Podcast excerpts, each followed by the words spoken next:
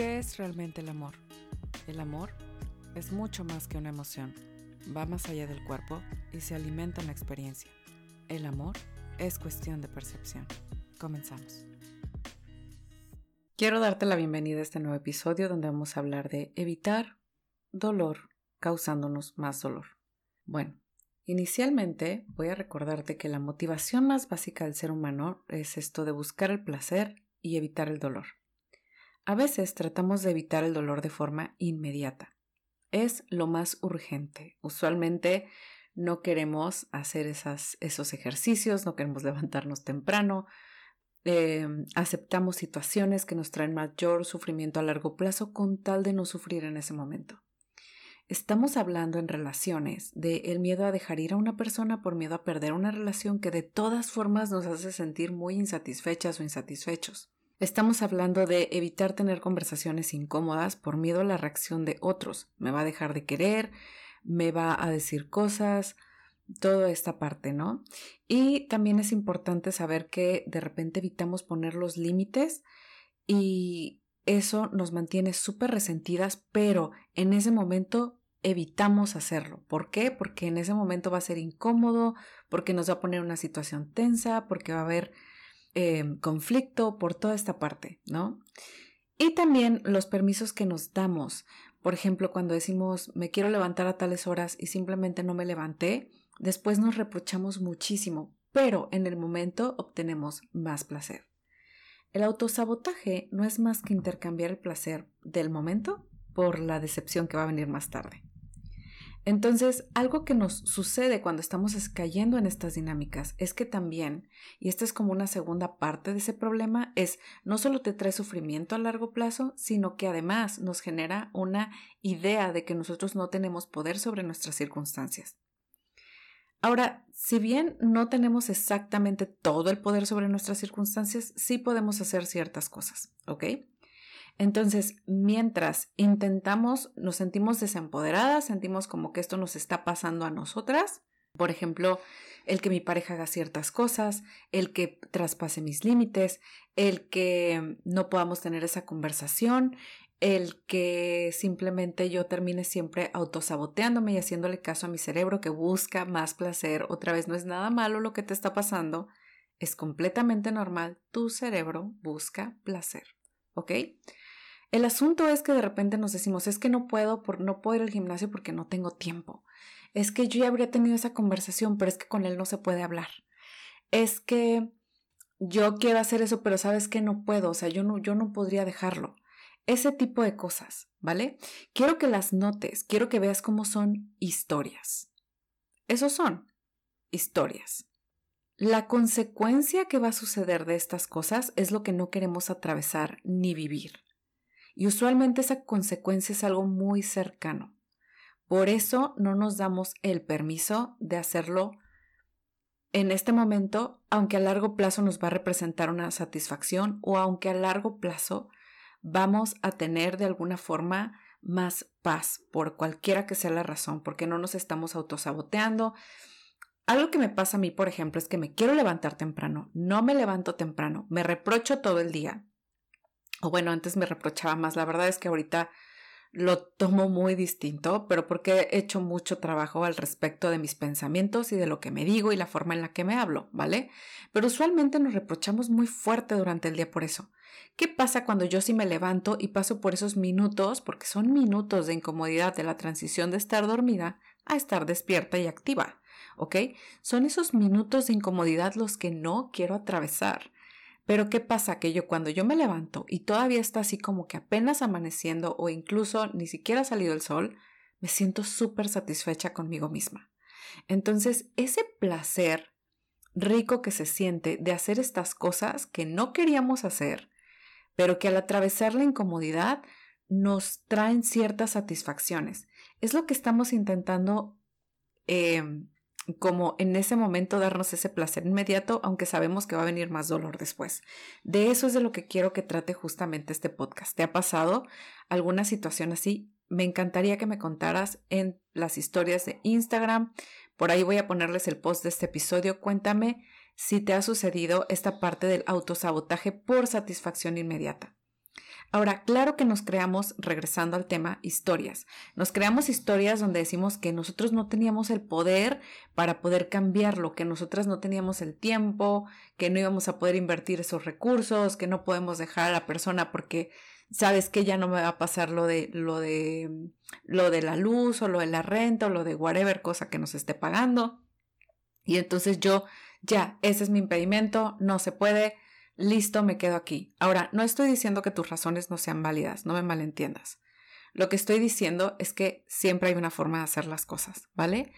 Y usualmente tiene que ver también con qué tan cerrada está nuestra mente, qué tanto hay en nuestra mente que nos dice que sí podemos, que no podemos, que sí podríamos, pero, por ejemplo, hay veces que me dicen, ¿sabes qué? Yo no puedo dejarlo porque dependo de él económicamente, porque dependo de tal persona económicamente.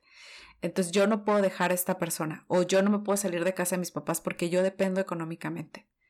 Pero el asunto es, si somos personas que ya estamos en una cierta edad y demás, la realidad es que nosotros podemos eh, tal cual hacernos cargo de nosotros mismos. Y eso va a ser parte de tu autocuidado. Es que el autocuidado está muy mal entendido con cremas y spa, lo cual también es parte, pero no es exactamente lo que me estoy refiriendo. Autocuidado también es responsabilizarte de tus finanzas. Autocuidado también es decir, hay una manera.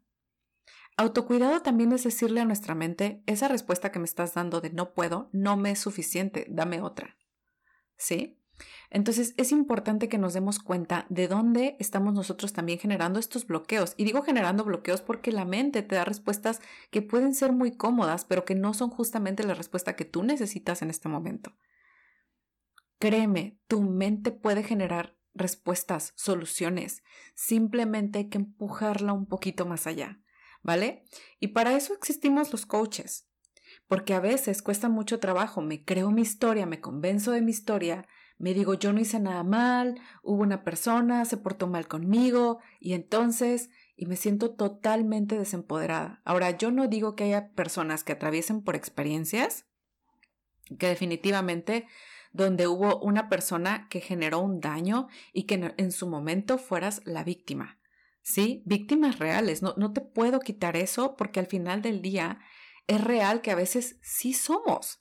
Sí somos la persona que recibió un trato injusto, sí somos la persona que nos hicieron cosas que no debieron habernos hecho, sobre todo cuando somos niños, ¿ok? Nadie está diciendo que no, nadie quiere negar tu experiencia. El asunto es, en este punto de tu vida, lo que no queremos es generarnos una historia que nos genere un bloqueo y quedarnos más tiempo en un lugar que duele. Porque si este lugar es lo suficientemente doloroso, te vas a querer mover. A veces me doy cuenta de que me dicen es súper doloroso. Y me acuerdo que en el grupo tenían una frase maravillosa para eso que era, ok, entonces deja a la persona con la que estás. Si es tan doloroso estar con esta persona, déjala. Y nosotros decíamos, no puedo. no puedo, no quiero, no lo voy a hacer, no es tan malo. Y ahí salía nuestro diálogo interno de qué era lo que nos estábamos diciendo para no movernos de esa relación, por más dolorosa que fuera. Entonces quiero que notes que estas, estos bloqueos mentales son los que realmente impiden generar cambios. Los cambios tienen cero drama, son hechos. Y al final del día podemos decir, ok, me mudo de la casa, hago esto, pido estos recursos, hago para allá, em, me voy a vivir con tal, eso es nada más en lo que encuentro un trabajo, o sea, todas estas partes, ¿no? Me estoy yendo a la parte económica, pero obviamente me refiero a todo el, el conjunto de cosas que podemos estar evitando en este momento, pero que a la larga nos van a traer sufrimiento. Una forma inadecuada de, de, comer, em, que vaya, si yo les contara todo lo que he tenido que atravesar últimamente por eso, wow, de verdad, esto de la comida es otro, otro asunto. Pero ese es otro tema. Em, me quiero enfocar en relaciones y nuevamente tener esas conversaciones que nosotros pensamos que no íbamos a poder tener. Y de repente decir, es que sabes que es que es mucho conflicto, ya estoy harta del conflicto, ya estoy cansada del conflicto y luego me doy cuenta y lo que estamos generando es, como no hemos tenido las conversaciones importantes, como no hemos tomado las decisiones que importa tomar, entonces lo que hacemos es alargar el conflicto generando microconflictos que están en el día a día, eh, agresiones pasivas, y toda esta dinámica que de verdad no queremos en una relación. Definitivamente es importante que pongamos los límites en el momento que tenemos que ponerlos, saber que eso nos va a mantener la relación sana y libre de resentimientos. Es el precio que tenemos que pagar. Poner límites sanos o poner límites necesarios para ti es el precio que tenemos que pagar para mantener una relación sana y libre de resentimientos. Tener las conversaciones incómodas nos garantiza que vamos a poder de alguna forma em, expresar lo que nosotros necesitamos. Tener este tipo de conversaciones garantiza un poco más de claridad con respecto a lo que yo quiero hacer, con respecto a mi pareja al menos sabe en qué punto estoy.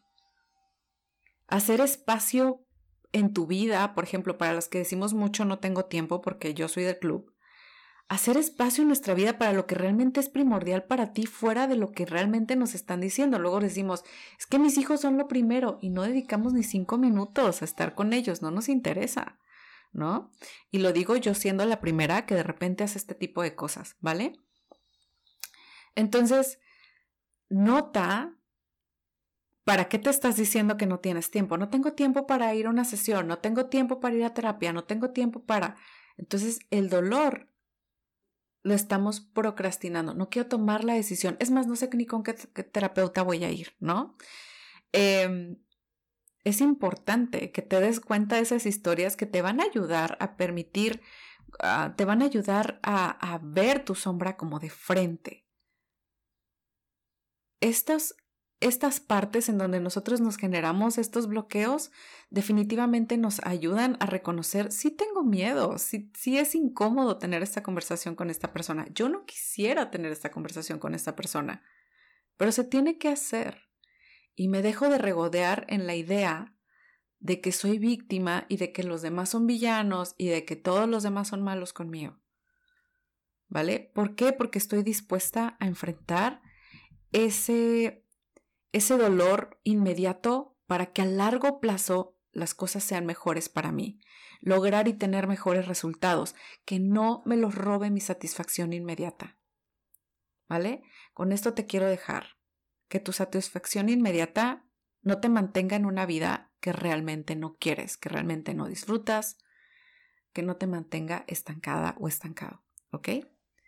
Muchísimas gracias por estar y te espero en Instagram para saber tus comentarios. ¿Este episodio te gustó?